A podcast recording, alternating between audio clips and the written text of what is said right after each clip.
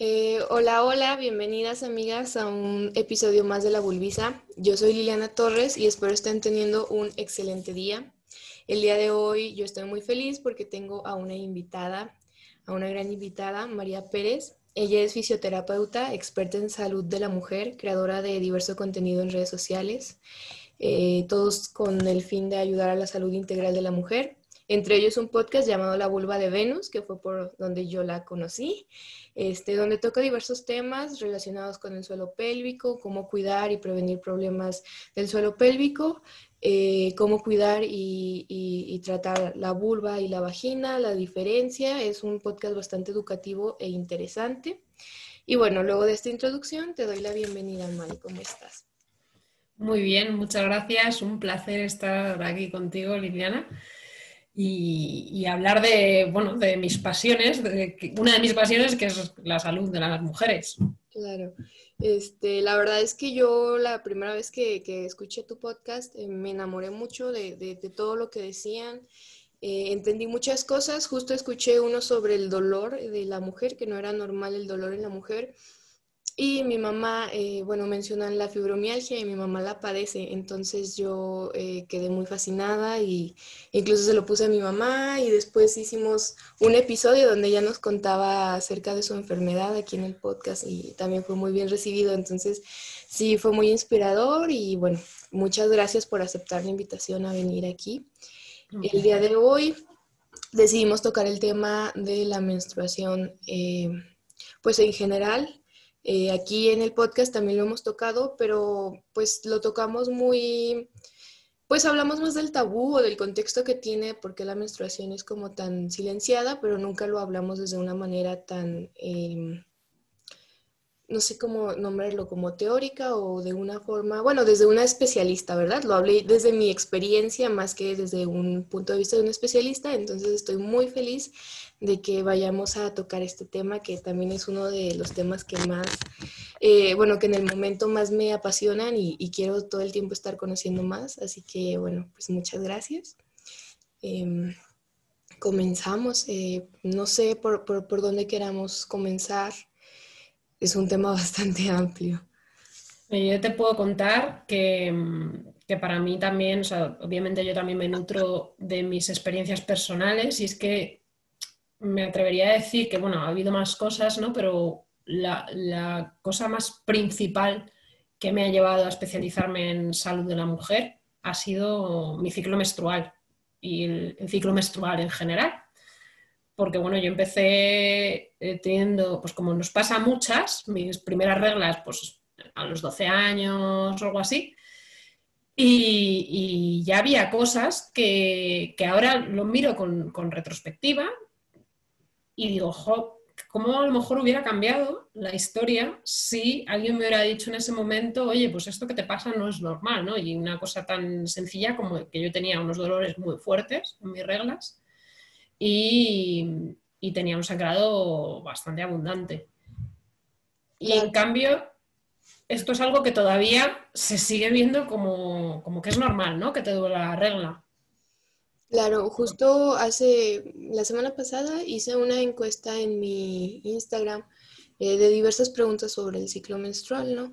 Y una de esas era eh, si crees que el dolor es normal y cerca del 90% dijeron que pues creían que sí, ¿no? O sea, y, bueno, más que normal era como que, bueno, sientes dolor y, lo primero que haces es como tomar una pastilla para que se quite el dolor o, este, o tomarla desde antes para no, para si cuando empiezas a tener los primeros dolores, tomarla desde antes para ya no sentir los dolores este, más fuertes, digámoslo, pero no, no lo arreglas, no, no lo remedias y bueno, me pongo a pensar a largo plazo, este, qué tan factible es que estés tomando todo el tiempo analgésicos y, y también, sobre todo, pues, cuál es el problema que hay ahí, ¿no? O sea, qué es lo que está pasando que genera el dolor que al final pues no, no es normal y menos en magnitudes tan, tan, tan grandes, ¿no? Eh, yo igual, bueno, pues comencé a menstruar también como a los 12 años y nunca tuve dolores y tenía menstruaciones muy, digamos, normales, pero como a los 14 años tuve un problema eh, donde no dejé de menstruar como en unos 18 días me seguía este, bajando, entonces ya fui al ginecólogo y pues me dijo que pues era como normal y me dio eh, pastillas anticonceptivas para regularme. Y bueno, al final sí me regulé, pero después de tomarlas comencé con demasiados este, cólicos y bueno, dolor menstrual. Entonces como que de ahí eh, me quedó el dolor menstrual y, y yo también de cierta manera lo normalicé. Y estos últimos meses, este último año sobre todo, ya he estado como muy como que comencé a menstruar consciente, creo que esa es la palabra, y en general de todo el ciclo, y incluso se reguló aún más, redujeron mis días de, menstruación, eh, menstruaba siete días y se redujeron a cinco. Em, me avisa totalmente mi cuerpo cuando me va a bajar, eh, no sé, es como que he estado muy consciente de ello y justo también el dolor ha disminuido. Digo, existe aún, pero eh, se disminuyó demasiado y, y este, sobre todo solo existe el primer día de menstruación. Entonces creo que eso es gran parte de que he estado consciente, ¿no? De que no es como, ah, ok, pues me bajó, me voy a poner una compresa o la copa o lo que sea y me voy a olvidar de que estoy menstruando, sino que estoy consciente de lo que está sucediendo en mi cuerpo, ¿no? Y en general el resto del ciclo, no solamente en la menstruación. Y mm, creo que hay una gran desconexión de las mujeres respecto a eso. Yo estoy convencida de que hay una importancia mm, capital en, conocer la menstruación desde en cuanto a conocerte a ti misma y a conectar, que, es que esto, eh, hablar de conexión con la menstruación, hay gente que le puede parecer muy místico, pero es que mm, nos podemos ir a lo más científico en un momento dado que es simplemente conocer que hay una serie de cambios y que esos cambios van a provocar en el cuerpo a nivel físico, a nivel mental, a nivel emocional, también una serie de cambios y que entran dentro de lo normal. Para mí fue fundamental. Hay una, mm, una pedagoga menstrual española que se llama Erika Irusta, que fue la que yo empecé a seguir cuando me empecé a interesar por todo esto y que, tiene un, un, bagaje muy importante y que habla además mucho desde todos estos cambios que, que te comento. Y ella tenía una frase eh, que es, bueno, tiene dos frases. Una, no soy una, soy cuatro. Y otra es, em, no estoy loca, soy cíclica. Y a mí, las dos, pero sobre todo la de no estoy loca, soy cíclica, un momento dado en el que yo creo que me salvó la vida, casi literalmente, de pensar efectivamente, no estoy loca, sino que hay cambios fisiológicos que están pasando en mi cuerpo y a mí eso me ayudó a entender ciertas cosas y me ayudó a vivir la, conciencia de mi menstruación de una forma totalmente distinta, ¿no? Claro, porque como que, bueno, sobre todo en la actualidad, esto como el empoderamiento femenino que nos venden, mucho también es como eh, querer igualarnos a los hombres y digo, o sea, no es que esté mal, sino que ignoran por completo que somos seres distintos a ellos, ¿no?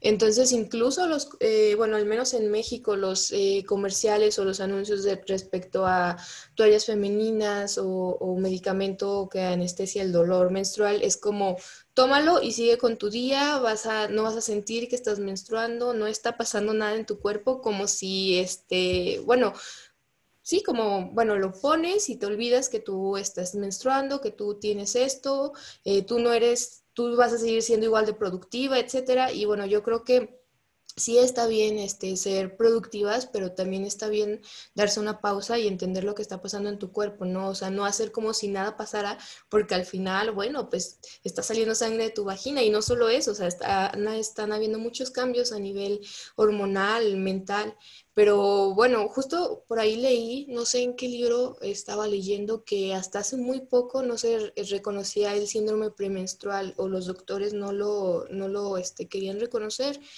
Y bueno, se me hace terrible porque como tú dices, o sea, nos dicen locas, ay, pues está loca, ay, pues es que el humor de las mujeres, ¿quién las entiende?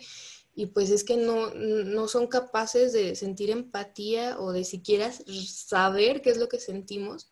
Y creo que incluso muchas veces ni nosotras mismas, eh, respecto a otras mujeres, porque bueno, también cada cuerpo es distinto, ¿no? Entonces de pronto uno con el tabú no se da el tiempo de, de hablar con, con, las otras realmente de lo que está pasando en nuestras cuerpos y, y decimos como, ay, bueno, este, si, si yo vivo así mi menstruación, supongo que todas las viven igual, ¿no? Y, y creo que, bueno, no es así, o sea, siempre es importante tener espacios para hablarlo y, saber cómo, cómo lo vive la otra. Mm. Sí, hay un concepto maravilloso que ahora mismo no, recuerdo exactamente de, dónde viene, pero en su momento leí mucho sobre ello, la verdad es que ahora ya se me ha olvidado, pero está el concepto de la tienda roja, que son espacios en los que poder ir a menstruar junto con otras mujeres y, poder cuidarnos entre, o sea, simplemente ir y estar, si tú quieres, o ir, estar, charlar, estar y darte cuidados unas a otras, eh, me parece un, maravilloso, ¿no? Es como el reconocimiento a que, efectivamente necesitamos este, estos espacios de compartir nuestras propias experiencias y que eso es sanador y es terapéutico. Claro. Y bueno, eh, es que es muy raro cómo está en el imaginario social la menstruación y de pronto, aunque una intente no este, pues cambiarlo, de construirte, avanzar respecto a eso, quedan trabas, ¿no? Porque digo, al final es una socialización, desde pequeña nos enseñaron eso y eh, por ejemplo, de manera personal, yo puedo hablar en el podcast sobre menstruación, en Instagram, en todos lados, gritarlo, y aún me cuesta mucho hablarlo con mi hermana o con mi mamá, que sería como los espacios que primero tienes que conquistar, ¿no? Y a mí se me dificulta y aún no logro entender el por qué, pero es raro cómo puedo hablar con una persona, con, una mujer completamente extraña y compartirlo, pero con personas de mi hogar aún no puedo, con mujeres de mi entorno cercano. Entonces, bueno, tampoco me siento culpable o, me frustro por eso, porque sé que es un proceso, pero logro entender el por qué a nivel social la menstruación es tan, tan poco este, hablada, ¿no? O sea, e, el, tabú, la desinformación, creo que parte de la desinformación y de el miedo que genera la desinformación respecto a esto.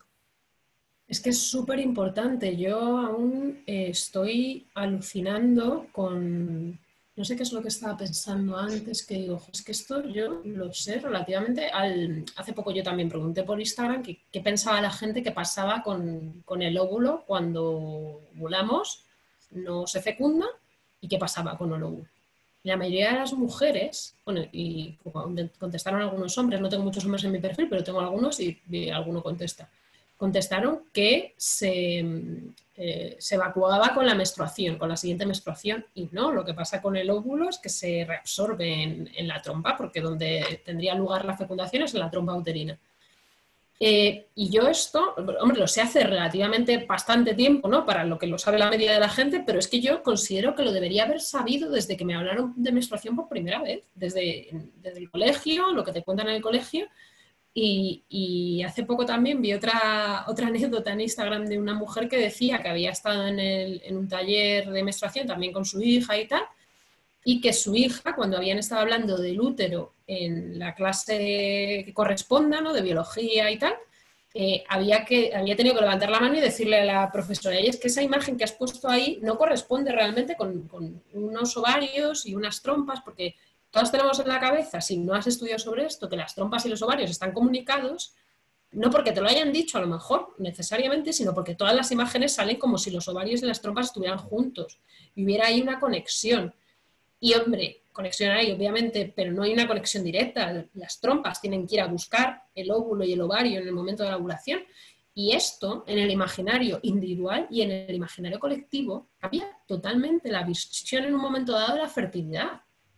¿No? Se te hace el decir, oye, es que efectivamente puede haber algo que esté interrumpiendo que esa, esa trompa pueda ir con sus fimbrias, que se llaman, con sus pelillos, a buscar el, óvulo. Y entonces a lo mejor hay algo que se puede hacer para mejorar esa parte de la fertilidad.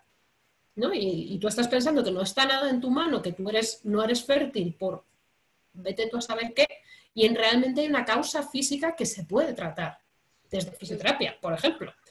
Claro, eh, justo eh, eso como que me gustaría tratarlo o que se explicara un poco más eh, cómo es el, ciclo menstrual realmente y sobre todo qué sucede en la menstruación, porque mm, de pronto, bueno, creo que generó mucha confianza con el podcast y tal, y llegan chavas y me preguntan, ¿no? O sea, y claro, pues lo que está en mis manos y lo poco que yo sé, pues lo comparto, ¿no? Al final. Y mm, de pronto me doy cuenta que ven la menstruación, eh, o bueno, sí, pues los, la fase menstrual como ah, ok, este, no estoy embarazada. El siguiente mes veremos si no estoy embarazada otra vez. Es como, solo es como esa prueba de saber que no están embarazadas, pero no, no representa nada para ellas. Muchas ni siquiera entienden el, la ovulación o, o, el resto del ciclo. Eh, solamente, eh, bueno, se, se, quedan con que, ah, ok, este, tengo sangre, no estoy embarazada, nos vemos el siguiente mes, muchas gracias. Y es todo. Entonces, pues me parece muy triste porque al final creo que la menstruación nos acompaña, pues no sé, por muchos años en, a lo largo de nuestra vida, mes con mes, y no saber qué es lo que sucede en nuestra cuerpo, pues es triste, es, eh, creo que no puedes mm, amarte o entenderte si no entiendes esa gran parte de ti, ¿no? Entonces, eh, creo que sería muy valiosa, valioso para todas las, de, las escuchas que nos pudieras explicar cómo, qué sucede en el ciclo menstrual.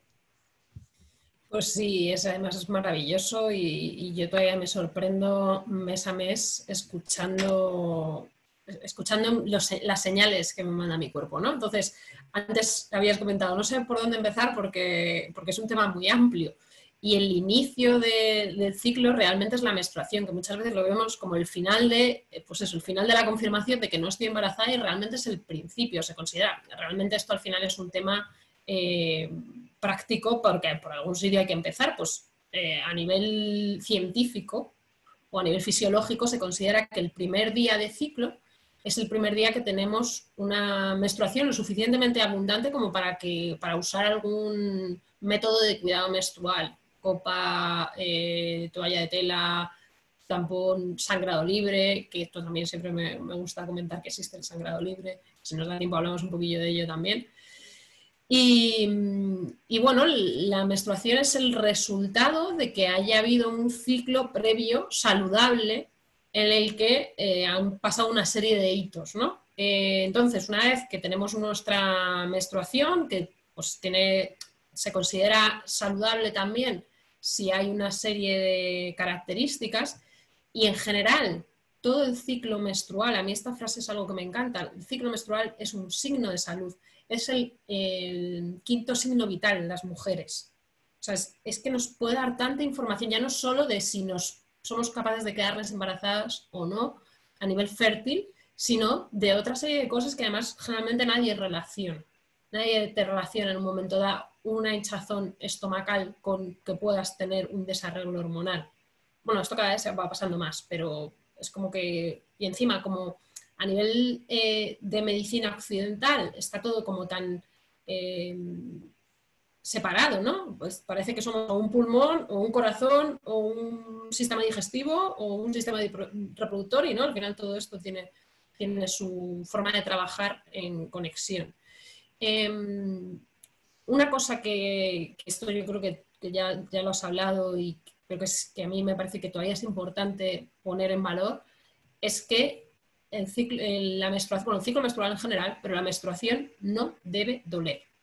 Duele, es muy frecuente, o sea, yo no estoy negando que no nos duela, porque efectivamente es demasiado frecuente y duele, eh, pero a nivel fisiológico no debería doler si hay un dolor, y esto me parece también importante matizarlo, porque tenemos tan interiorizado el dolor, me pasó hace poco con una amiga hablando de, historias suyas y tal y cual, y ella siempre me ha dicho que ya con la regla no tenía dolor. Y bueno, surgió de nuevo la conversación y de repente me dice, mal, si yo, pues eso, me tomo un par de, antiinflamatorios un par de días y, ya está. Entonces, claro, no tienes dolor, pero te estás tomando algo para que no haya ese dolor de forma preventiva o de forma ya, eh, ya aparecido ese dolor y te lo tomas.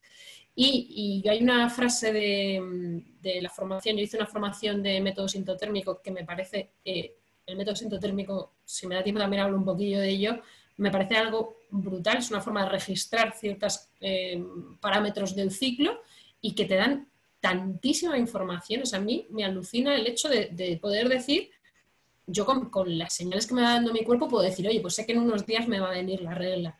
Pero es que con, el método sintotérmico soy capaz de decir, es que mañana me va a venir la regla. O esta noche me va a venir la regla. Es, me alucina. Entonces, esta amiga eh, que me decía que eso se tenía que se tomaba sus antiinflamatorios y ya está. Y es, es como, vale, ¿hasta qué punto es normal algo de dolor en la menstruación? Pues si te tienes que tomar algo, eso ya habría que ver por qué está ese dolor ahí. Porque si tienes que tomar algo, eso quiere decir que te está impidiendo hacer tu día a día con normalidad. Y oye, dentro de lo que hemos hablado, ¿no? Sí que hay una serie de cambios que a lo mejor no vas a, o vas a querer tú cambiar ciertas cosas, ¿no? De tomarte las cosas más despacio, porque es cierto que las hormonas que se mueven a lo largo de la menstruación promueven, esto depende mucho de cada mujer y lo interesante es que nos estudiemos cada una, pero sí que promueven que estemos más, eh, a mí me viene como más lentas, ¿no? Yo lo que siento que necesito muchas veces durante la menstruación es ir más despacio y, darme como mucha más, y además que es, efectivamente, es una de las hormonas que todavía, bueno, ya está bajando ahí en, la menstruación, es la progesterona, la progesterona como que promueve la calma y la gestión del estrés. Y yo es cierto que sí que hay otros momentos del ciclo en el que me veo como con más dificultad para gestionar el estrés, pero en la menstruación es como, pues todo con calma. Claro. no pasa nada. Te das un tiempo, ¿no? O sea, es darte un tiempo. También siento yo que es eso, o sea, es eh, hacer las cosas que tienes que hacer, pero pues con calma, porque, bueno, al menos yo creo que es, me lo he permitido mucho el, ok, pues este, estás menstruando, tú tranquila, tú hazlo, a diferencia de antes que era como, mm, como que no quería sentir la desventaja de estoy menstruando, entonces doy el doble, ¿no? Y al final eso emocionalmente es desgastante porque estás dando de más cuando tu cuerpo pues te está diciendo que te tomes, eh, que, lo escuches simplemente, que escuches la cuerpo. Entonces sí es, sí es importante eh, ver las señales. Efectivamente, así que lo primero es esto, hay dolor y ya me tengo que tomar algo, aunque sea uno o dos, para, eh, para poder funcionar dentro de, esta, de esto que estamos de esto que estamos hablando ahora, y que a lo mejor voy más despacio, más tranquila, me lo tomo todo con más calma. Pues entonces a lo mejor sí que hay algo que ver ahí, qué es lo que está pasando. A lo mejor hay algún desequilibrio, algo que tener en cuenta. Que nadie nos diga que tener un dolor incapacitante. Es que yo, vamos, no sé si a ti te pasa, pero yo eh, tengo testimonios de amigas o pacientes decirme, no, yo es que me he llegado a desmayar con el dolor de la regla y me han dicho que es normal, que es lo que me ha tocado. Sí, es como... Y creo que viene un poco, bueno, me atrevo a, pensar que viene un poco desde el tabú menstrual y de, bueno, más que del tabú, como el castigo hacia la mujer, eh, que viene cultural, que viene envuelto en religión y en todo esto, de que la menstruación es un castigo a la mujer eh, por sentir, incluso por sentir placer. Entonces, eh, si estás menstruando, eh, te tiene que doler. Si, si algo está sucediendo dentro de tu cuerpo, tiene que ser con dolor, porque hay un castigo hacia la mujer de... Tú no debes de sentir placer, entonces si sentiste placer te vamos a castigar con el dolor menstrual o, o, como sea, bueno, porque me comencé a meter un poco en estos, como en los mitos eh, que existían en la antigüedad para explicar la menstruación y, mucho venía eh, justo eso, este, la menstruación es un castigo para las mujeres y el dolor es algo que viene implícito porque es parte del castigo de la mujer, ¿no? Entonces es cuando la mujer está impura, es cuando se tiene que exiliar del mundo porque tiene que pasar el proceso sola, digamos su, pues sí, su condena, su castigo sola y aunque en la actualidad no se ve así, eh, creo que no se ha ido de ahí, o sea, creo que el tabú se ha transformado, le han cambiado el nombre, pero sigue ahí y nosotras seguimos creyendo que, que tiene que doler porque, como dices, porque nos tocó y bueno, pues es algo bobo creer que, que solo porque nacimos con vulva nos va a tocar este, sufrir eh, ese dolor o soportar cantidades de dolores más grandes, ¿no? Sí, hay unas raíces que yo creo que son muy profundas que todavía nos pesan en ese sentido.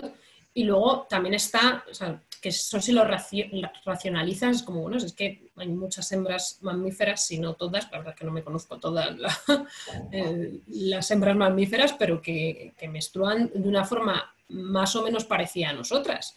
Entonces, como eh, ahí hay algo que no cuadra, ¿no? Y luego es cierto que es, es demasiado normal el que haya dolor durante la menstruación. Y esto tiene una explicación también relativamente sencilla, es que este dolor menstrual muchas veces tiene que ver con los hábitos de vida. Y hábitos de vida en cuanto a la alimentación, en cuanto al descanso, en cuanto al ejercicio, eh, en cuanto al estrés. Yo lo he dicho todos. No sé si me dejo algo, pero es que ¿quién no de, de estos cuatro que he comentado, quién no ya tiene algo, si no en todos, cosillas que puede mejorar, ¿no? que a lo mejor están muy tocadas en un momento dado, ¿no? Ya solo con el mundo en el que vivimos, ya solo con el estrés. Sí, sí, sí.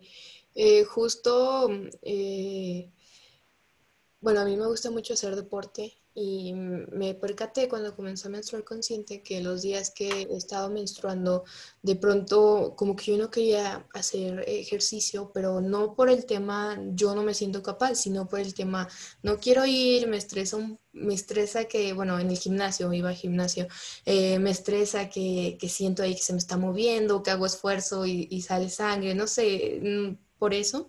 Y cuando dejé ese tabú y dije, bueno, pues al final estoy menstruando, si, si me mancho, si, si sale de más, pues pues es un proceso mío, ¿no? O sea, y dejé ese miedo o esa vergüenza social, eh, me di cuenta que justo esos días, este, mm, aliviaba incluso, eh, bueno, no el dolor, sino como que esa calma y como somnolencia que traía se aliviaba cuando hacía ejercicio y me sentía mucho mejor después de, y, en general traía como mucha fuerza, me daba, o sea, no sé si esto sea personal, ¿verdad? Pero en mi experiencia tenía mucha fuerza, me daba mucha fuerza cuando estaba eh, menstrual. Y a diferencia, bueno, este, hace poco tuve COVID, me acabo de recuperar de hecho esta semana, y mi última menstruación la pasé eh, con COVID y, y viví ese como deterioro de mi cuerpo, o sea, de de, por la enfermedad, por el virus, y a la vez la menstruación, y bueno, fueron días muy difíciles, sobre todo los dos primeros días de la menstruación, fue como que me llegó todo y, como que mi cuerpo no estaba en las mejores condiciones, yo no, no, no había dormido bien, no, simplemente mi sistema estaba, mi sistema inmune estaba como muerto ya de tanto luchar, no sé, y, y, y que llegara la menstruación fue como como el doble, incluso yo creí que había empeorado este, lo del virus y todo, y fui al doctor y tal, y bueno, al final me terminó dando más analgésicos y desinflamatorios que servían para, pues para el virus, y al final pues me terminaron sirviendo también para la menstruación, pero me di cuenta que justo cuando pasaron esos dos días y mi menstruación se comenzó a hacer más eh, bueno, menos flujo, eh, yo me empecé a sentir mejor.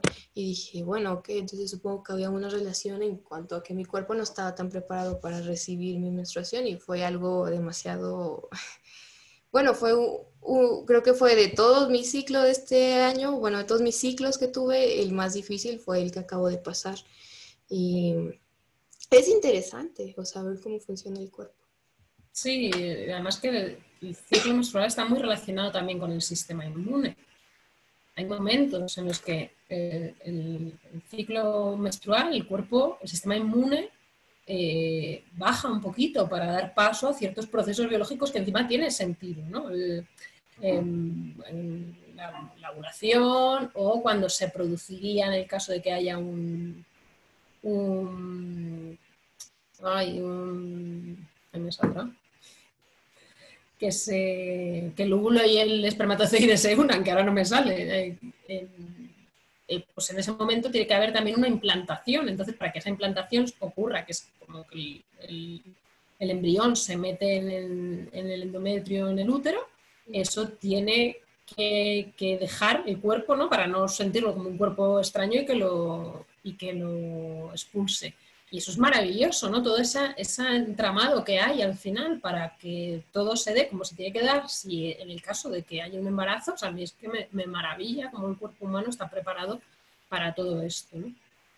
Entonces, eh, continuando un poquito con, con, la menstruación, para pasar ya también a la siguiente fase, diría, primero, importante, no tiene que haber dolor. Si hay dolor, es muy importante ver por qué está pasando ese dolor.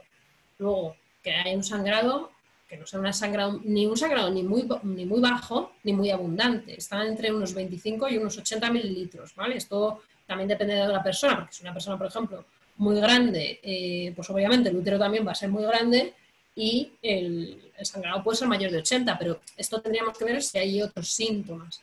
que haya un par de días de sangrado rojo, de rojo intenso. El color también nos va a, comentar si puede haber algún problema o no.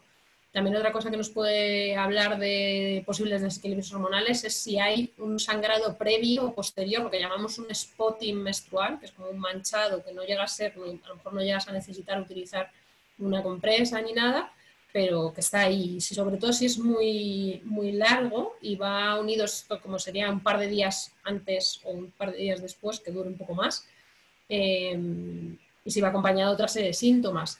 Y si hay coágulos también, que es otra pregunta muy habitual. Si hay coágulos durante la menstruación, coágulos muy abundantes y coágulos sobre todo muy grandes, mayores de unos 2 centímetros, que sería, bueno, que es que lo tengo pedido cogido la medida como una moneda de un euro, que no sé cómo, qué, moneda podría ser en vuestro caso, pero bueno, unos dos centímetros de diámetro, que, eso ya se ve, ¿no? Es llamativo, llamativo. Eh, y además hay veces que los coágulos no son lo que más nos llama la atención, pero es que los coágulos normalmente van acompañados de dolor y de este sangrado abundante, y lo que más nos, llama la atención es ese, el dolor y el sangrado abundante. Entonces, eh, yo creo que así de, en cuanto a síntomas de la menstruación que nos que, que poner un poco en alarma de decir, oye, pues aquí a lo mejor tengo hay algo que puedo hacer. Sobre todo a mí lo que me da es el, ponerme en mi mano la oportunidad de poder mejorar cosas que me pasan y que, que tienen una solución, muy probablemente. Por lo menos una escucha y a nivel sanitario o a nivel individual. Eh, bueno, y la menstruación más o menos en torno a 5 o 7 días, entre 3 y 7 días sería también dentro de lo, normal. Y bueno, una vez que ha, que ha, pasado la menstruación, o bueno, ya incluso en una menstruación, ya hay un proceso hormonal en el que se va preparando el camino para llegar a la ovulación.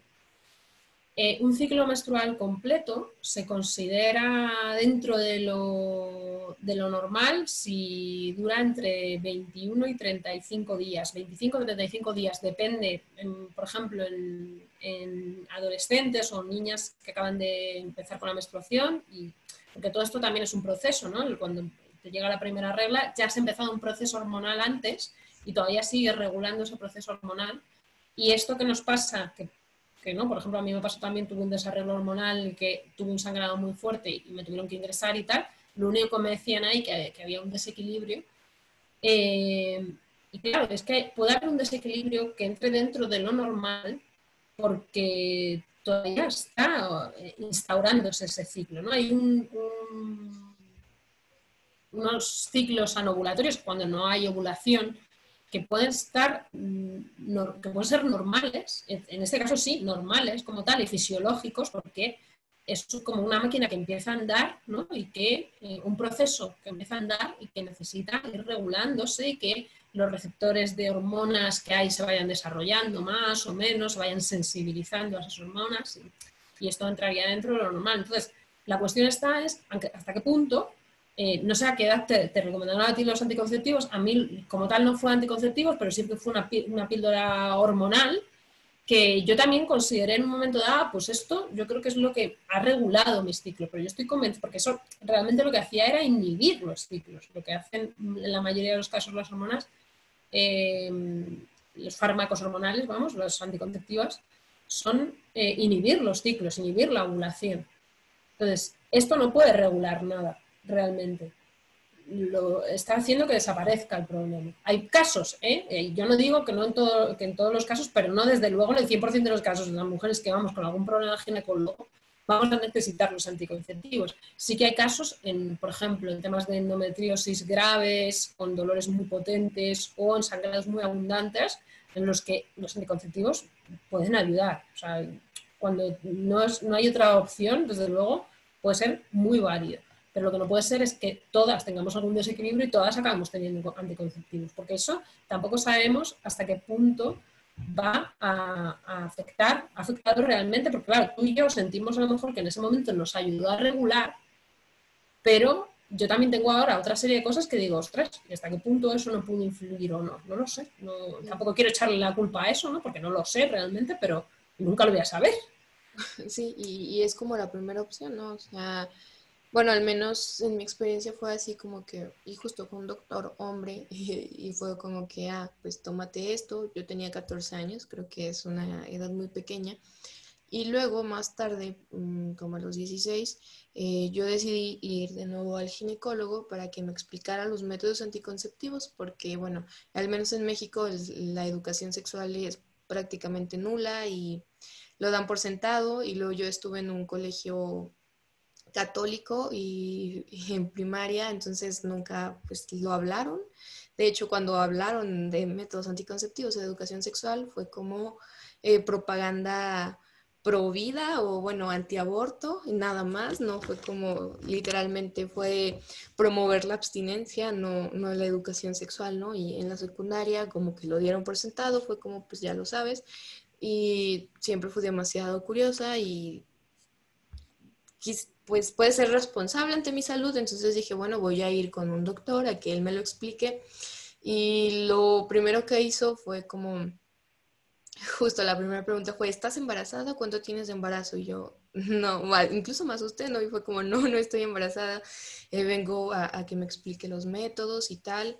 Y solamente me dijo, ah, ten pastillas. Me dio la receta para que comprara pastillas anticonceptivas pero pues no me explicó la gama, no me dijo nada y finalmente pues comencé a tomarlas, pero no, o sea, sentía mi cuerpo que estaba mal, eh, me sentía hinchada, me sentía mal, eh, ni siquiera sentía deseo sexual, entonces dije, bueno, voy a dejar de tomarlas y voy a empezar a, investigar e informarme por otros lados. Al final encontré mucha información en Instagram, en cuentas eh, como la tuya, en muchas redes de mujeres y, entendí que pues hormonarte no está bien y, muchas mujeres, bueno, o sea, no está bien en todos los casos, o, por ejemplo a mi edad, a los 16 años, y hay muchas mujeres que comienzan a tomar pastillas desde, no sé, los 16, 15 años y las pasan tomando toda su vida, ¿no? Y, al final nunca están menstruando, como dices, están borrándolo y simplemente están pues como con este señuelo de, que es menstruación, pero realmente pues no es menstruación lo, lo, que, lo que sale, ¿no? Y acarrean un montón de problemas y y bueno, eso creo que es mucha responsabilidad, pues tanto de los doctores como del sistema educativo que no, que no aporta nada ni a salud sexual ni a salud eh, femenina, ¿no? O sea, mm. es Efectivamente. Efectivamente, esa, la cuestión está sobre todo en que tengamos la información en un momento dado. Primero, que usar eh, los anticonceptivos como primera línea de tratamiento de cualquier desarreglo hormonal sin haber mirado los cuatro factores que he dicho antes, que son los más determinantes para, por ejemplo, que aparezca un dolor menstrual, una dismenorrea o un síndrome premenstrual, y son cosas que eh, en, el mundo en el que vivimos pero por lo menos uno o dos o los cuatro pueden, puede haber algo que mejorar en nuestras vidas, ¿no? Eh, entonces eso es que es, fundamental y sobre todo porque esa inhibición que, la mayoría de anticonceptivos provoca en el ciclo hace que nos perdamos los beneficios que tiene que tengamos este ciclo.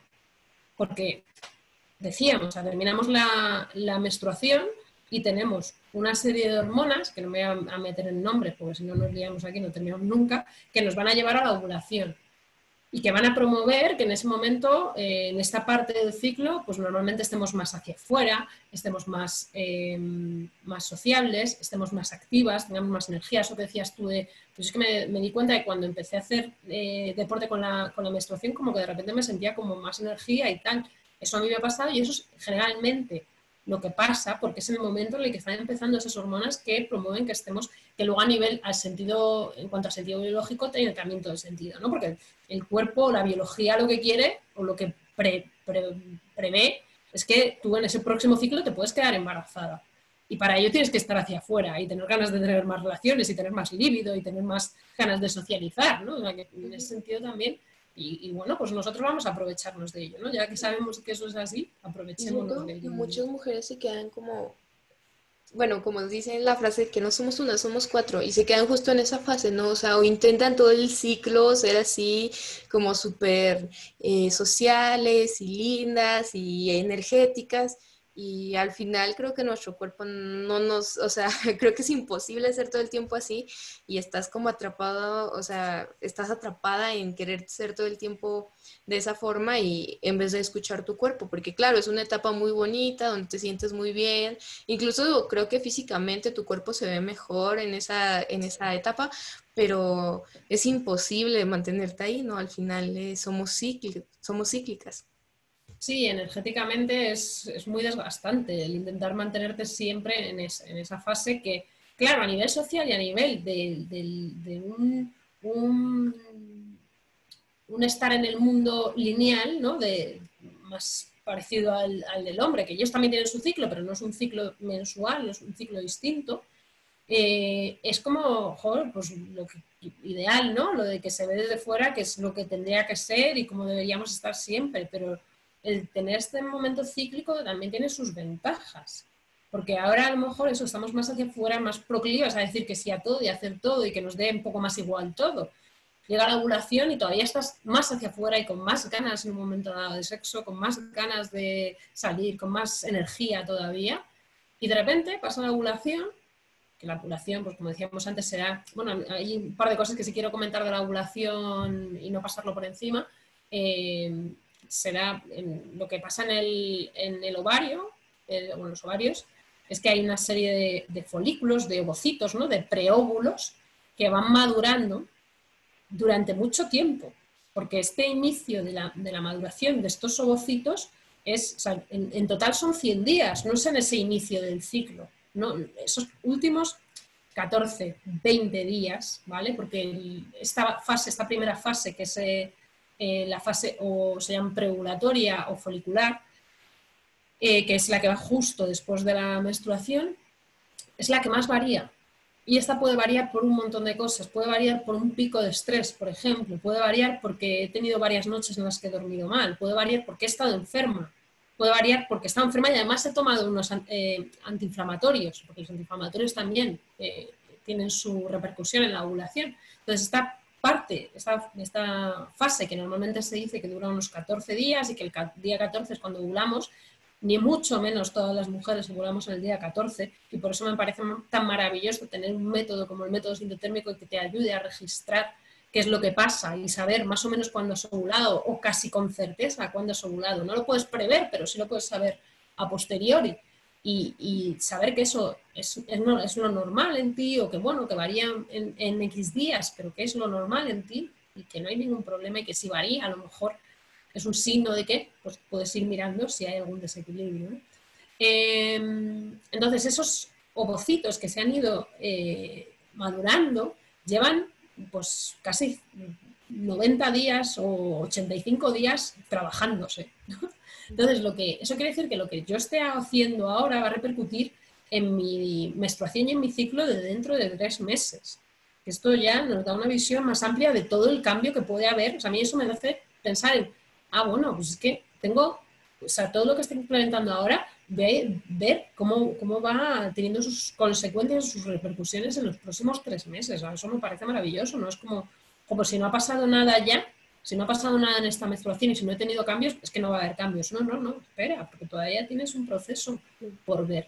Eso por un lado. Luego hay un folículo dominante, que es el que realmente al final acaba creciendo más y eh, rompiendo el folículo y saliendo el óvulo. ¿no? El óvulo sale y la trompa con sus fimbrias, que son así como los pelillos que tiene al final, va a recoger el óvulo y el óvulo entra en la trompa. En la trompa el óvulo espera a que haya un encuentro con espermatozoides, si es que lo hay, y si no, lo que he dicho antes, pasa. Normalmente la, vida del óvulo son unos dos días en el que muere y se reabsorbe. Eh, y nosotras, para que nos hagamos eh, una idea, somos fértiles desde unos días antes, porque si ha habido eyaculación, los espermatozoides pueden sobrevivir en unas criptas que hay en el cuello del útero, con el flujo que tenemos en ese momento, que es el poco más, más fértil, pueden sobrevivir en torno a unos 4 o 5 días. Entonces, eso quiere decir que nosotras durante todo el ciclo realmente somos fértiles unos 5 o 7 días. No somos fértiles todo el ciclo. Y también saber registrar esto y saber ver esto nos puede hacer tomar decisiones muy distintas a lo largo de nuestra vida y de nuestra vida sexual y reproductiva en general. Em, luego una cosa que a mí también me parece maravillosa y que, yo no vi en ningún momento en el colegio y que también considero que, es, que lo sé desde hace muy poco es que el, folículo que se ha quedado en, el ovario no se reabsorbe y se va y ya está, sino que se convierte en, un, en, un, en una estructura totalmente completa y vascularizada de unos 4 centímetros, 2 a 4 centímetros, que es, eh, bueno, pero me estoy pasando, es 4 centímetros solo como la mitad, ¿no? Unos 2.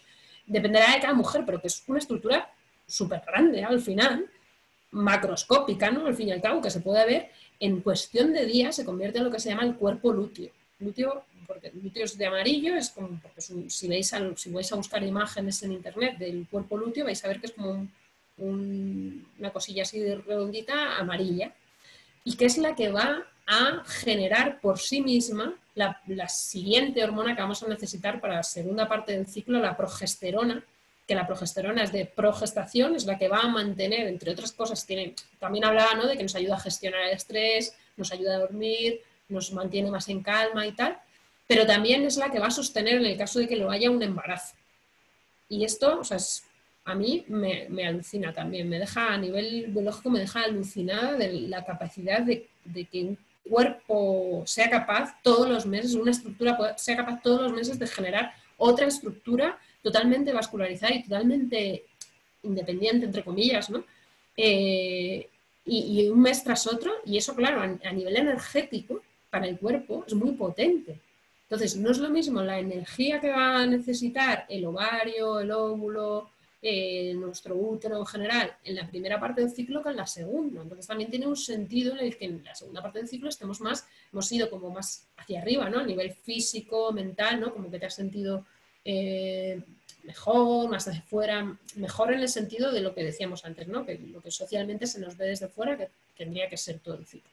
Y luego, como parece que vas hacia abajo, más hacia adentro, más, estás más cansada, estás con más ganas de estar contigo misma y no tanto hacia afuera, em, más a nivel más intuitiva, más a nivel intuitivo, no tanto a nivel racional, que podemos estar más en la primera parte del ciclo.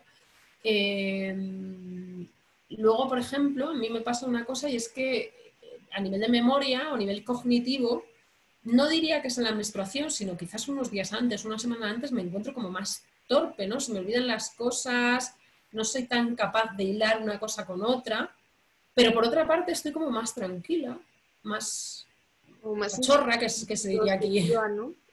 Más. Más introspectiva, o sea, más dentro de ti más fuera del mundo y más dentro de ti, ¿no? Sí, con una capacidad también de ver qué cosas no quiero en mi vida, que a lo mejor en la primera parte del ciclo me dan más igual que estén ahí, pero en esta parte como que ya me chirrean un poco, pero que me ayuda para tener en cuenta lo que efectivamente yo no quiero en mi vida y puedo ir poco a poco cambiando, ¿no? Entonces es una ventaja que a mí me parece de esta parte del ciclo maravillosa. Y es, justo cuando dicen a nivel social como, ay, este, está súper enojona, está súper mecha corta, así, o sea, un montón de cosas que, que pues no, al final más bien estás perceptiva y estás dándote cuenta de ciertas situaciones eh, pero como dice, socialmente esperen que estemos como en la primera parte del ciclo, cuando todo, cuando todo es calma y bueno, porque al final también es la imagen que, que beneficia o, el comportamiento que beneficia a la sociedad de las mujeres, que las mujeres sean dulces, que sean, eh, pues no sé, tiernas, hasta cierto punto sumisas, ¿no? Y, y, el, y el temperamento pues les asusta, entonces lo demeritan, ¿no? Eh, lo, lo, lo intentan calmar, callar.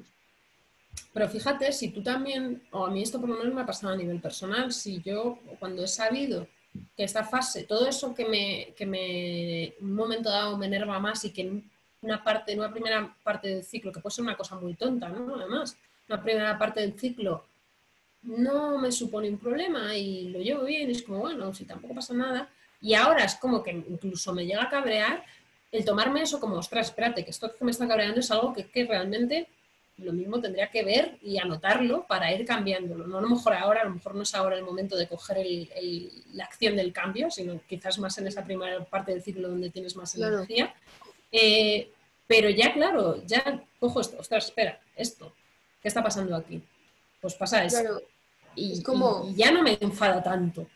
Ajá, como aprender a mm, aprovecharte de eso tal vez, o sea, en el sentido de que en esa segunda parte eh, entenderlo y, darte cuenta y tal vez en la siguiente, en la siguiente primera parte, que es cuando estás un poco más calmada y todo esto, eh, gestionar esa acción, ¿no? O sea, eh, sería pues ideal, digo, no, no siempre se, se, ha de poder, pero sería muy, este, muy práctico entender eso, ¿no? O aprender a darte cuenta de ciertas situaciones y gestionarlo cuando mentalmente estás más calmada para que pues también eh, eh, no repercuta en tu vida, ¿no? De pronto creo que también lo que sucede en esta parte del ciclo, en esta, eh, donde estás más introspectiva y todo, es como que, bueno, al menos a mí, de pronto si llego a tener un, comportamiento súper explosivo o, o, de enojo hacia cierta persona o hacia el mundo en general, este, después me siento culpable. Es como, es que no debía haber hecho esto, es que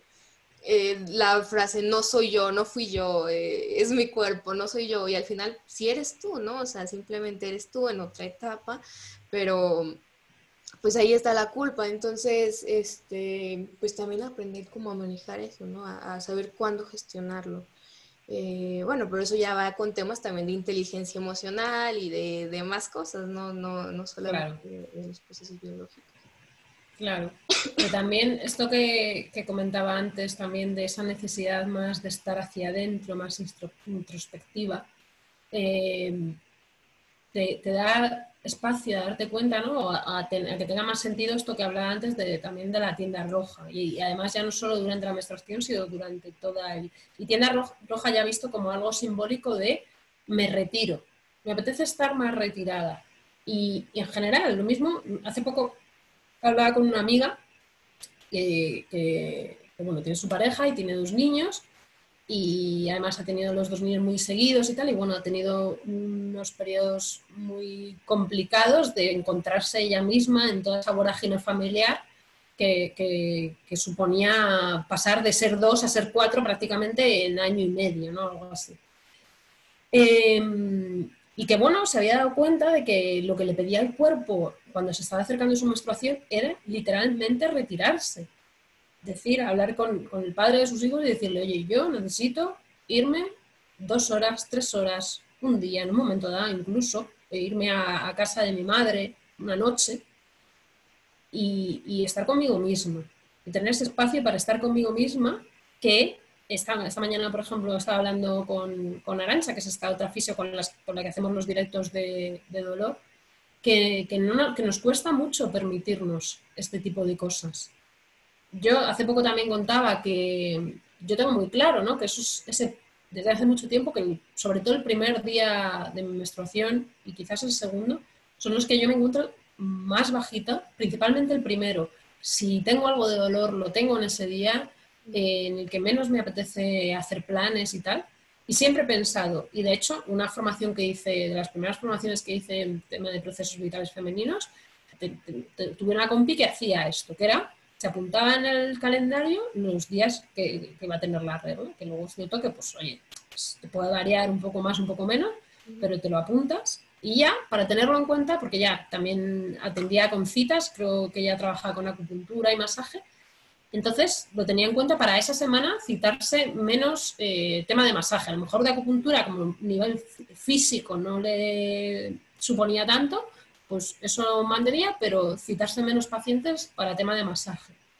Y a mí me parece una gran idea. Pues he tardado en implementar eso de ponerme en mi calendario los días que, me, a pesar de que yo ya sé qué días me van a venir, pero ponerlo en mi agenda como tal y señalizarlo, me hace ya decir, uh, ojo, que aquí eh, eh, hay un momento en el que no va a ser a lo mejor tan ideal el ponerme pues simplemente un directo de Instagram. Y eso respetarlo, o sea, porque dices, luego, bueno, si luego te pones y, te pones y te apetece y estás y tal, pero simplemente el hecho de saber y respetar que esos días puedo cambiar ciertas costumbres y si tengo la posibilidad de trabajar menos o trabajar de otra forma, hacerlo, a mí me ha costado muchísimo darme el permiso para hacerlo. Y todavía hay veces que me lo salto. Entonces, el, reconocer estas necesidades que podemos tener en esta fase del ciclo, que socialmente a lo mejor no está tan, tan aceptado, tan bien vista, pues también tiene un trabajo por nuestra parte ahí importante. Pero conocer que fisiológicamente hay algo que acompaña ya nos puede ayudar. Sí, y sobre todo, como dices, en las madres, creo que todavía es un poco más difícil para ellas este, darse ese tiempo, porque luego también entra esta culpa de, y mis hijos, y, o sea, estoy siendo egoísta, yo veo por mí y mis hijos y tal, y bueno, pues al final creo que eh, pues eres madre y también eres mujer, ¿no? Entonces debes de permitirte tu espacio como mujer y, y pues este que las paternidades sean responsables y, y, si el padre este, tiene que tener las mismas responsabilidades, ¿no? Así como de pronto en el área laboral las mujeres sacrifican ciertas cosas por los hombres cuando son madres, pues ellos que, que, apoyen. Y, y, justo este, lo que decías tú de, de, que, bueno, pongo en mi, en mi calendario menos citas o tal, eh, bueno, yo sigo estudiando y llevo pues desde marzo en clases en online, en línea. En México se suspendió todo y, no hemos vuelto a las aulas. Este, entonces, como estoy en casa, igual yo me permito más cuando, cuando estoy este, em, menstruando. Como dice, sobre todo los dos primeros días creo que son los días que, más necesito de, de permitirme. Y, y he visto muchas, muchos, mucha mejora incluso en el dolor, cuando no hago tantas actividades o cuando digo, bueno, pues estoy en casa al final, entonces puedo estar sentada desde mi cama, no necesito pararme y arreglarme o cosas así, me voy a permitir estos días. Y, creo que sí he visto bastantes mejoras. No sé cómo lo voy a, gestionar cuando vuelva a las aulas, porque pues es más complicado, pero es interesante, o sea, al menos hacer la prueba o ver cómo, cómo, cómo cambia eso, ¿no? O sea, cómo este, eh, no sé, cómo mejora cuando tú escuchas tu cuerpo. O sea, cómo, sí, esa relación de, de escucharme y entenderme y eso se convierte en algo positivo en vez de estar viendo la menstruación o el ciclo o el ser mujer como algo negativo y algo de que, um, pues me tocó esto, voy a reprimirlo, voy a ocultarlo. Y, creo que por ahí no está el camino. El camino va más de, bueno, voy a entenderlo, voy a entender esto que, que, está sucediendo, ¿no? Claro, efectivamente. sí, claro, uno de los problemas es que lo que nos llega desde fuera es que no, no hay espacio para parar. Hay que producir, producir, producir, producir. Y es un, eso es un gran problema, porque es que el planeta, los cuerpos humanos y todos los cuerpos vivientes en general no están hechos para producir, producir, producir, producir. Todo tiene un ciclo. ¿no? O sea, eh, necesita, por eso ayer, creo que fue antes de ayer, escuchaba ya a este hombre lo he escuchado más de una vez, al, al que es el representante del movimiento Slow, creo que se llama Carl Honore, eh, que, no promueve más que cada cosa tenga su tiempo y su proceso y que haya un, slow food, un slow sex, un slow work y que todo vaya a un ritmo que tenga sentido. ¿no? Yo, ah, todavía aquí en, canales tipo Discovery ponen muchos documentales de esto, de cómo se hace, ¿no? Y a mí me alucina ver cómo te plantan 1.500 millones de helados y te los hacen en dos minutos y ves luego cómo el camión sale y lo va a repartir al mundo y dices, pero realmente necesitamos que esos 1.500 millones de helados estén hechos así, de esa forma. O sea, no nos damos cuenta que esto va a tener, tiene un límite, o sea, claramente tiene un límite, no, no puede estar así siempre. sí, o sea, y creo que, bueno, pues eh, eso creo que es indistinto en general con... Eh, bueno, va más como del sistema capitalista, ¿no? O de esta visión capitalista del trabajo, pero pues afecta a nivel humano, porque creo que la visión capitalista no tiene ningún respeto por, por la vida o por, o por el sentimiento, la salud mental de las personas que están involucradas en. Entonces, creo que ahí se correlaciona el empoderamiento femenino que te vende, que al final es empoderamiento porque es la sobreproducción. O sea, el hacerte sentir que ser empoderada es sobreproducir o, o, explotarte a ti misma. Entonces, bueno, me siento culpable porque no estoy produciendo igual estos días, porque tengo una baja y, y no puedo ser como los primeros días, este, o como cuando estoy ovulando, pero pues al final es nuestro cuerpo, no, porque somos humanos, no, no, no somos máquinas, no. Entonces sí es mucho permitirte esto y entenderlo, que muchas veces, bueno, hay trabajos en los que, o, momentos en donde no puedes permitirte esto, pero creo que eh, en la medida de lo posible hacerlo, este, es, eh, es bonito. Y bueno, tal vez sea un privilegio como tal el poder hacerlo, pero pero mientras lo puedas hacer, hazlo, ¿no? O sea, y no, y no que no quede en ti el sentirte culpable como mujer o el sentirte menos productiva o, peor madre o no sé. Sí, fíjate, según estás hablando me está viniendo que otra de las, de, las ventajas que yo le veo también a esta parte del ciclo es que estamos generalmente mucho más creativas, o sea, estamos productivas pero en otro sentido, ¿no? En el crear. Claro, lo que pasa es que crear lo mejor es crear un proyecto, crear una obra de arte, un dibujo, crear un escrito o crear una forma distinta de trabajar, ¿no? O sea, millones formas de crear. Eh, pero claro, eso no es productivo per se en el momento que estás creando. Pero yo he notado, por ejemplo, eh, totalmente que necesito ese espacio para crear en el sentido de parar y de tener tiempo incluso para aburrirme en un momento dado, porque nosotros aquí en, España estuvimos también confinados de no salir de casa nada más que para ir a comprar, o sea, ni siquiera para los... se, cerraron prácticamente todos los trabajos y esto fue como de marzo hasta, hasta mayo. Y buah, yo creo que ha sido el periodo más creativo de mi vida. y, y, hay cosas que, que me pasan, o sea, me he dado cuenta, por ejemplo, después de esto, y que yo ya eso ya lo tenía identificado, ¿no? Yo hay eh, hay veces, no me pasan todos los ciclos, pero hay ciclos que como una semana antes de que me venga la menstruación, hay una o dos noches que a lo mejor estoy, que no me duermo, pero estoy todo el rato pum pum ideas, oye, y esto tal, y me dan ganas de apuntarlo y estar ahí, estoy como muy creativa. Y bueno, para todo esto y de repente volvemos a trabajar y yo vuelvo de repente a meterme en, una rueda de no parar, que ahora, eh, o sea, de hecho, todo lo que parecía que podía ser al revés, que, no íbamos a tener nada de trabajo y tal, pues me está pasando a mí, me está pasando a muchas personas, por lo menos aquí de, mi alrededor, que nos dedicamos a los servicios y especialmente a la salud, estamos hasta arriba, pues yo ahora que estoy hasta arriba, eso no me, no me pasa, o sea, me, sale por otro lado, por tener sueños vívidos pero de otra forma y tal, y no estoy más tanto en esa fase creativa que además yo veo que necesito, que, que, que a lo mejor me vienen cosas, es como, sí, sí, lo apunto, pero no tengo tiempo para pararme ahí y desarrollarlo y estar tranquila e implementarlo en otro momento. Eh, y eso veo que me, que me, pasa factura para otra serie de cosas. Entonces, para mí este momento también, esta parte del ciclo, la creatividad, es algo que me parece que, que, siento que, que, me da vida también, por otro lado. Sí, sí. A mí lo que luego sucede es que justo en esta etapa planeo muchas cosas y hago muchas, este, muchos planes y luego llega la menstruación y tengo planes para qué hice en este tiempo para la menstruación y yo como, ay, qué tonta la yo del pasado, porque porque sentía que podía con tanto, ¿no? Y, pues sí, creo que es más eh, entender eso.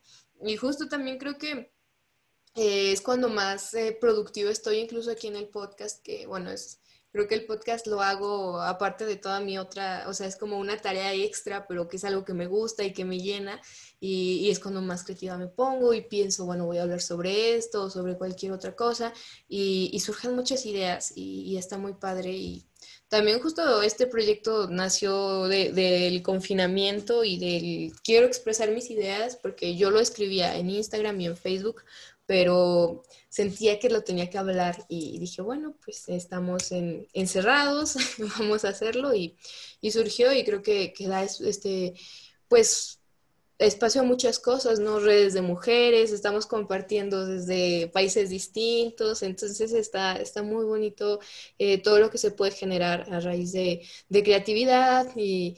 Eh, de lo que está sucediendo en el mundo, que a veces es negativo o que a veces afecta de distintas maneras, pero al final, este, pues algo bueno tiene que salir, ¿no? Algo bueno sale de, todo esto que, sucede en, bueno, o sea, que, que, bueno, como individuales, como mujeres cíclicas, tenemos nuestros procesos, pero aparte lo que sucede en el mundo creo que también llega a afectarnos, ¿no? O sea, eh, y como dices, eh, se puede ver ahora, se puede ver en tres meses, pero de una u otra forma afecta y, a veces nos enfocamos mucho en lo que nos afectó negativo, pero pues también hay muchas cosas positivas que, que podemos sacar, ¿no? Y, y también no sentir culpa si no hay algo positivo o no hay algo que sacaste, ¿no? Porque también vi mucho esto de que si de en cuarentena o, en este tiempo no, no hiciste 10.000 cursos y no creaste un nuevo negocio, este, ¿qué estabas haciendo en casa? Y pues, bueno, pues estaba enfrentando una pandemia,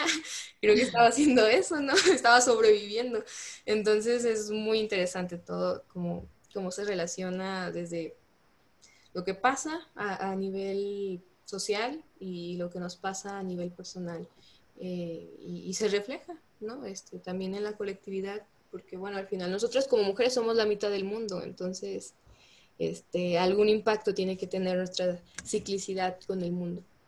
Efectivamente, sí, sí. Y una cosa que yo veo claramente que nos ha dado la pandemia es que todos ahora, porque bueno, no sé si esto ha pasado en todos, los países, en todos los países, pero por lo menos en todos los países ha habido que bajar el ritmo. Pues no sé si ha habido confinamiento en todos los países como tal, pero en los que ha habido confinamiento claramente nos hemos dado cuenta de que si paramos unos meses, no, no pasa nada, entiéndeme, o sea, hay una serie de consecuencias a nivel de un montón de cosas, pero que no, que no, no separa el mundo realmente, ¿no? Ahí puede haber un movimiento y, nos, y de repente creamos otras formas de relacionarnos, relacionarnos y nos aparecen otra serie de formas de, conectar con el mundo.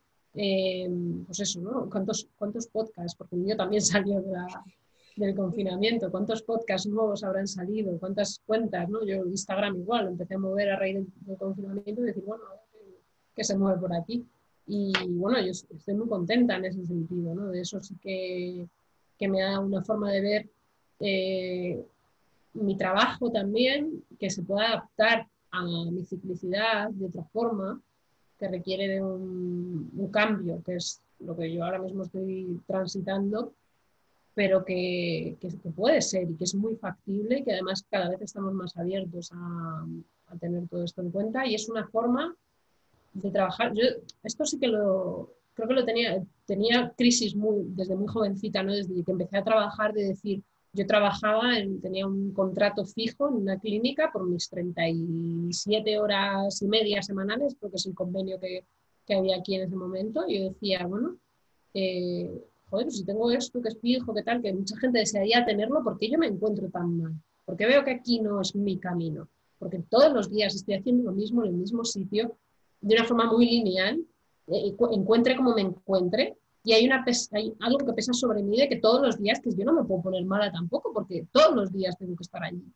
Si no, a ver quién va a ir a abrir la clínica.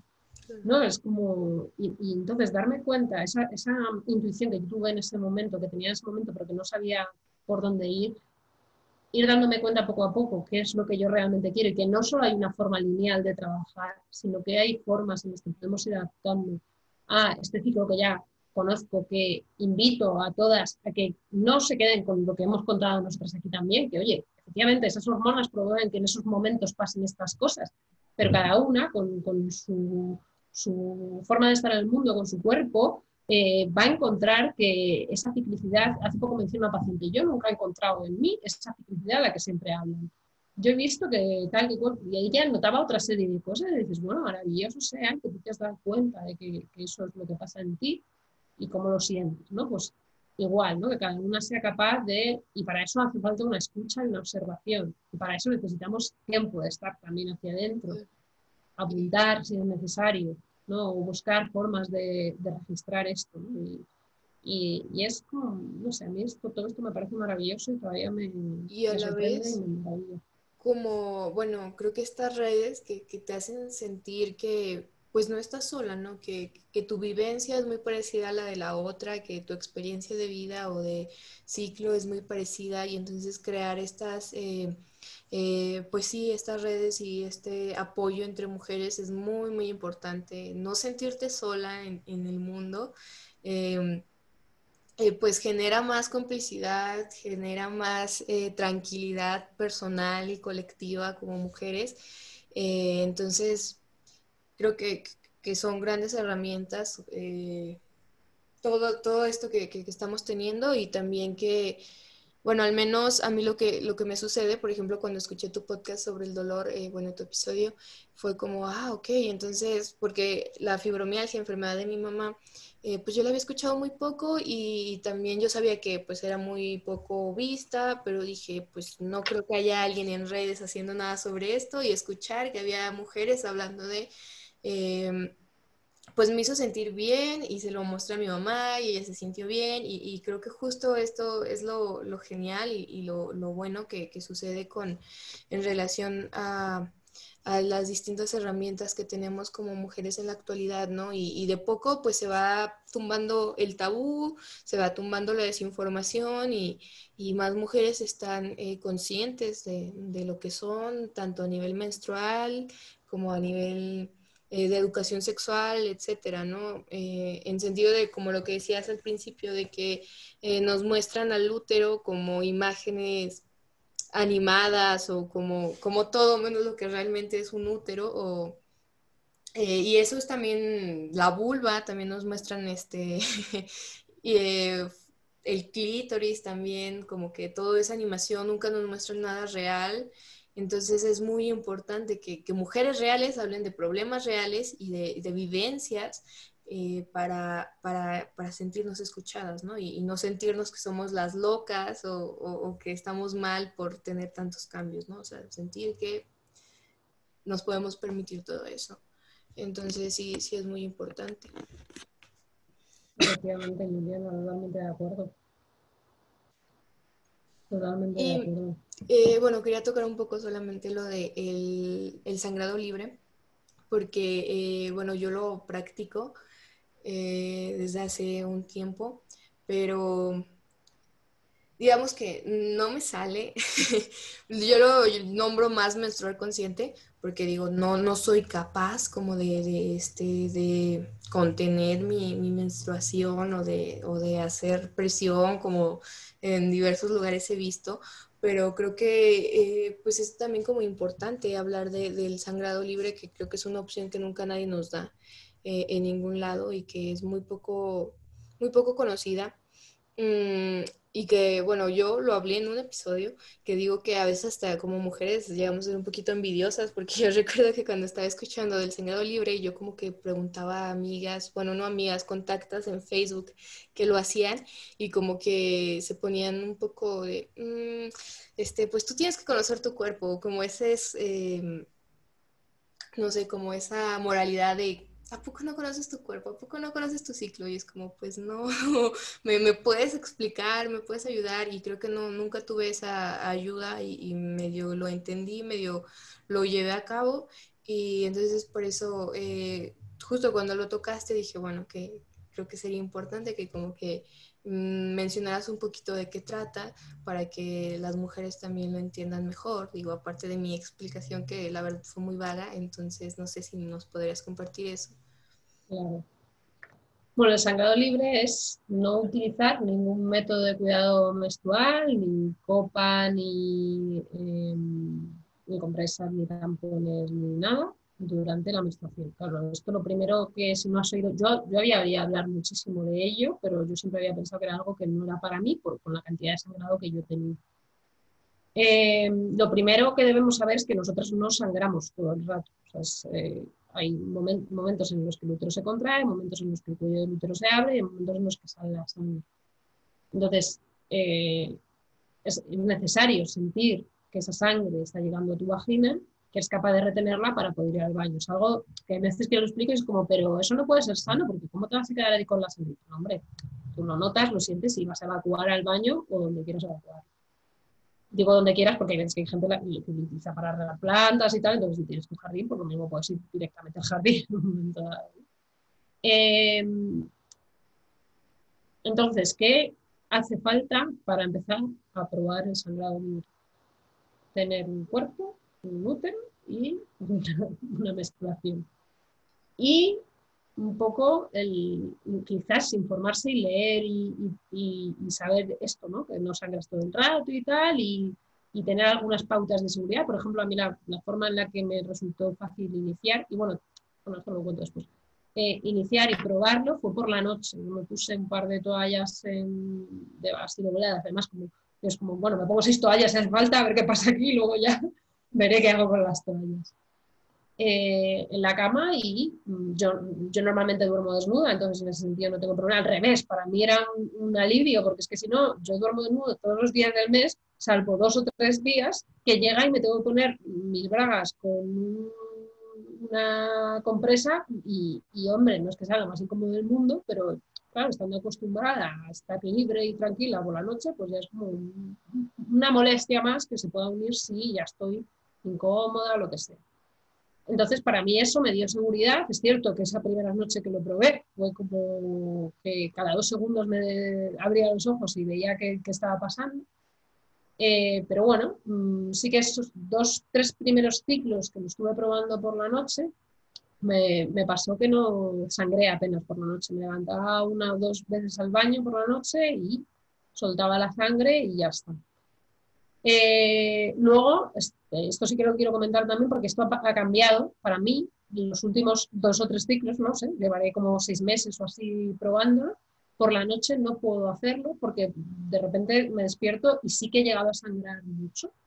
También ha coincidido que ha habido un cambio ahí en mis ciclos y tal, y el momento de, más, de sangrado más abundante me está pasando por la noche. Entonces, también tiene que ver con eso, ¿no? Pero esto lo digo porque yo, eh, hay una, una compi en, en Instagram que se llama Rosa Paradela, por si queréis seguirla, que ella habla muchísimo del sangrado libre y ella me ha ayudado mucho. Yo ya la conocía de antes y como que nos encontramos a través de Instagram.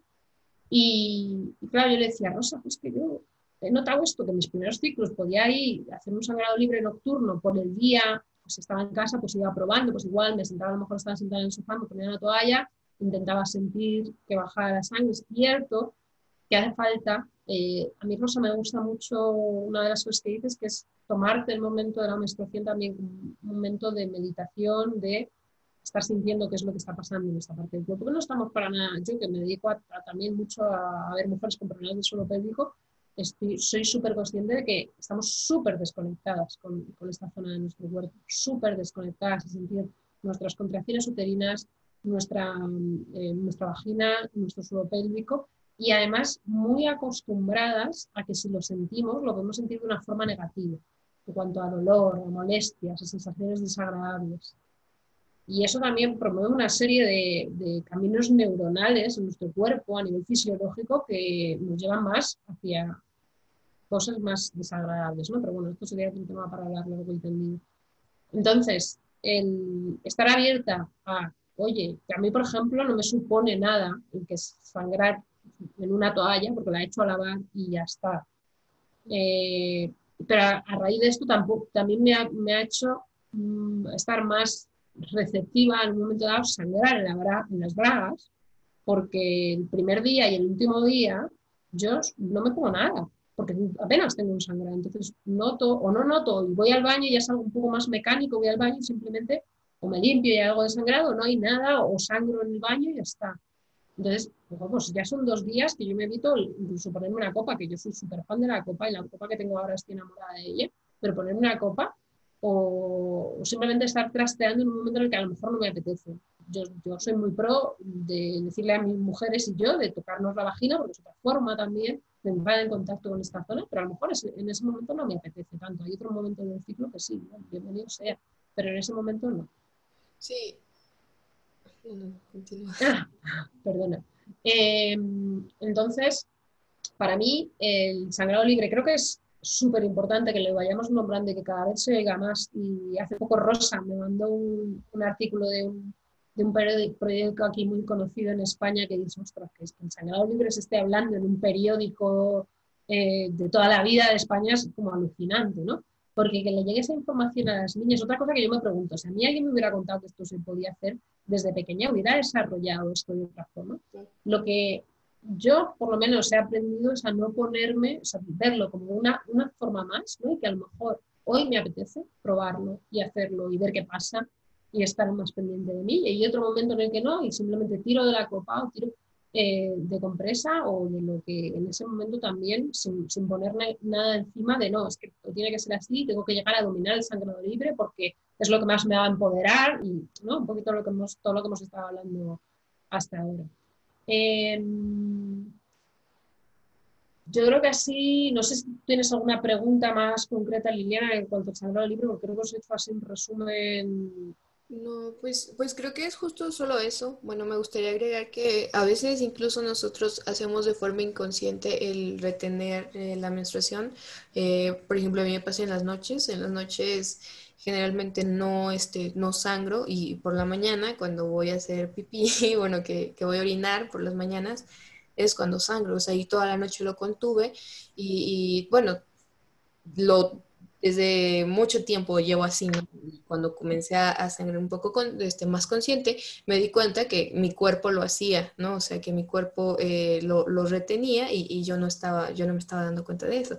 Entonces, sí se puede lograr, bueno, creo que eso es lo que, lo que me gustaría decir, sí se puede lograr, pero lleva un proceso y creo que primero es empezar como a, a reconectar contigo y luego como a, a empezar a practicarlo y como dices, o sea, pues de a poco, no, no necesitas este, hacerlo todo el, todo el tiempo, todos los días, o si no te sientes cómoda, pues este, pausarlo y hacerlo más adelante. Al final creo que pues tenemos muchos años este, eh, para lograrlo, en el sentido de que, bueno, pues menstruamos todos los meses este, durante un buen tiempo.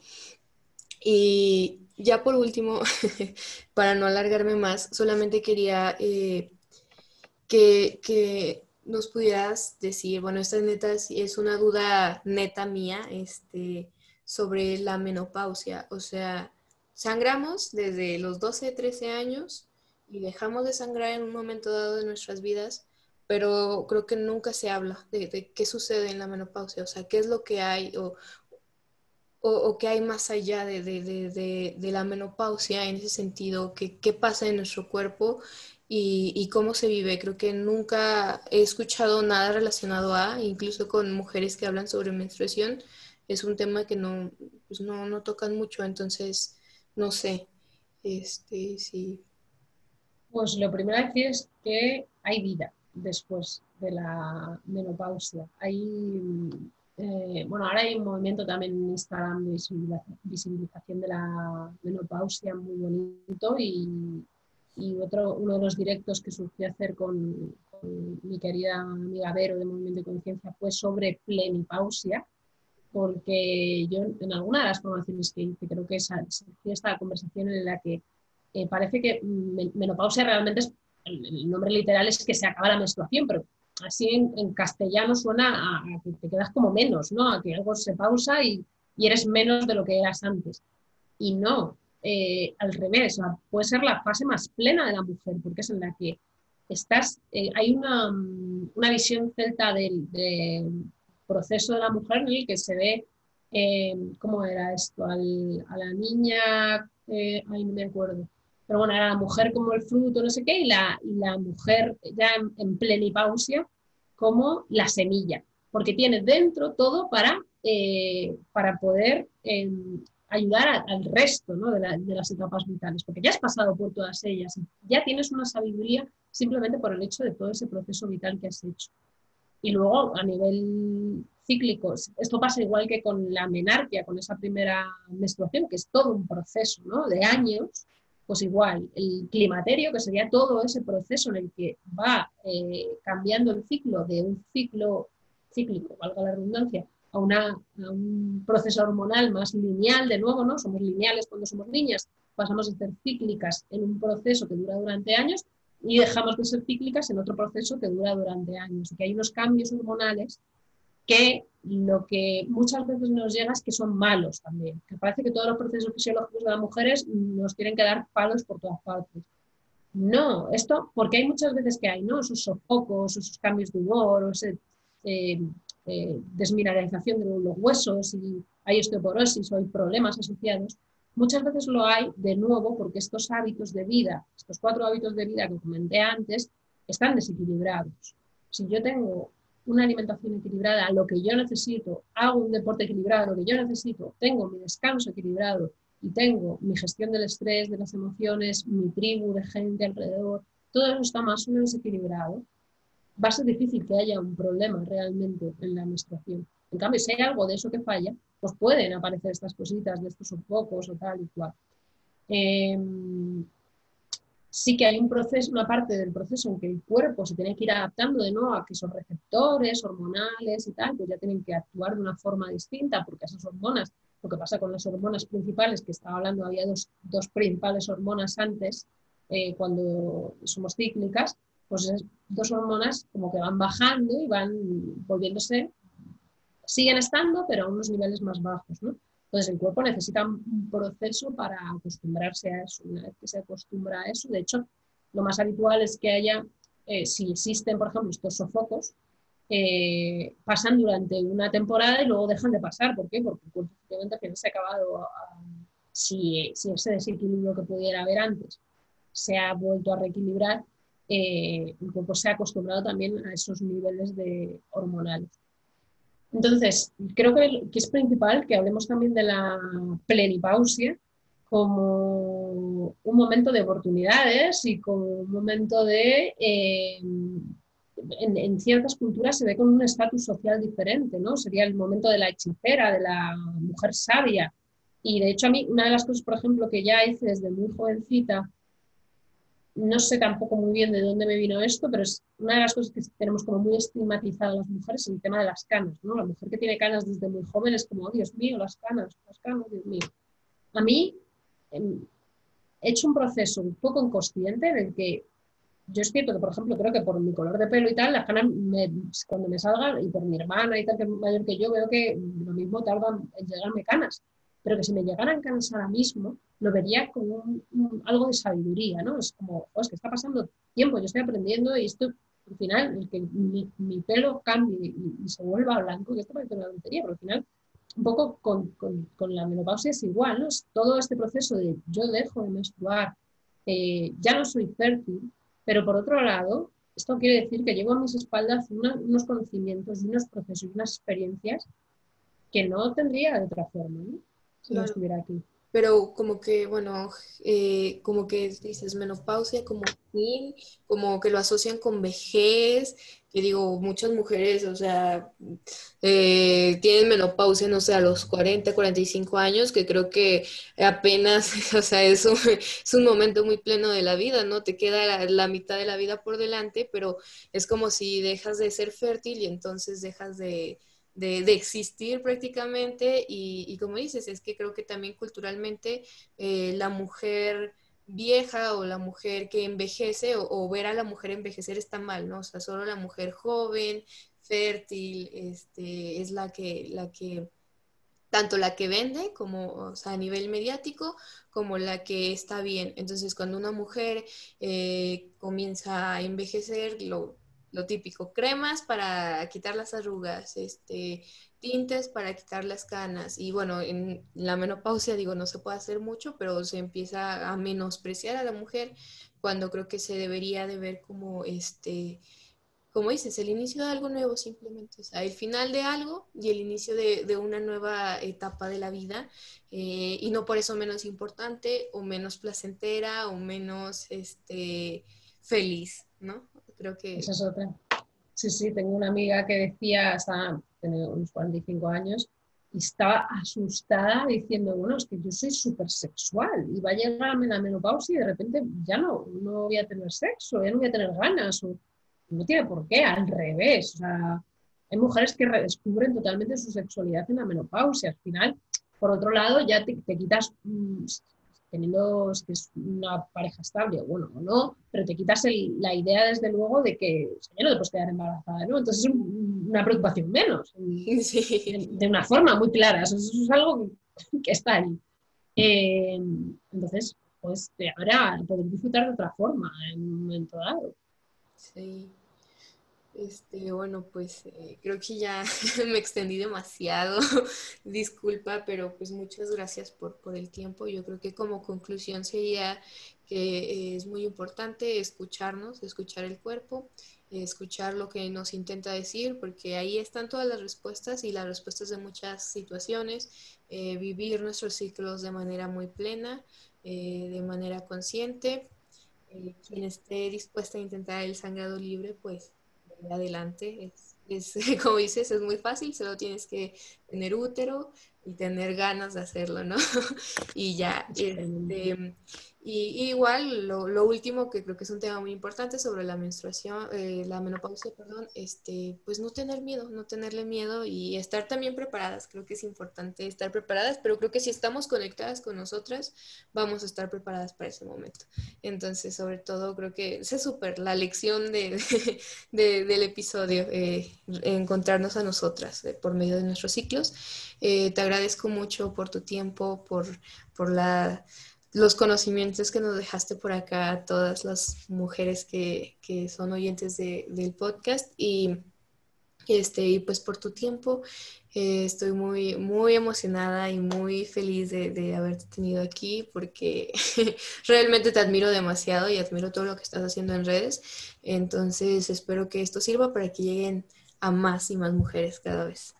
Este, no sé si deseas agregar algo muchísimas gracias a ti por invitarme. Eh, para mí es un placer y me, emociona además que, me deis estos mensajes de, porque el único objetivo con el que yo comparto toda esta información es para que le llegue la información a las mujeres y, que tenga una utilidad, ¿no? Y que nos conozcamos y que, que podamos, bueno, pues conocernos, preguntar y tener una red de apoyo en un momento dado. Entonces eso me da mucha energía porque al final, pues oye, tú lo sabes, ¿no? Tienes el podcast y, le tienes que echar un, rato extra que le echamos encantadas, pero desde luego al final hay veces que lo tienes que sacar de debajo de las piedras. Y, hijo, es un gustazo ver que efectivamente tiene, tiene, tiene una buena repercusión en todo lo que hacemos. Muy bien, este, pues si gustas dar tus redes, igual los voy a poner en la descripción del episodio, pero pues no está de más mencionarlas. Bueno, pues en Instagram me podéis encontrar como María-Mujer. En Facebook en conciencia.eti, ETI, de espacio terapéutico integral. Y mi web es concienciamujer.es. Perfecto. Este, bueno, ya saben que a mí me pueden encontrar en Instagram como arroba lilratfem y allá resuelvo este, todas sus dudas y sus este, opiniones, allá las recibo. Eh, muchas gracias por habernos acompañado. Nos vemos en el próximo episodio.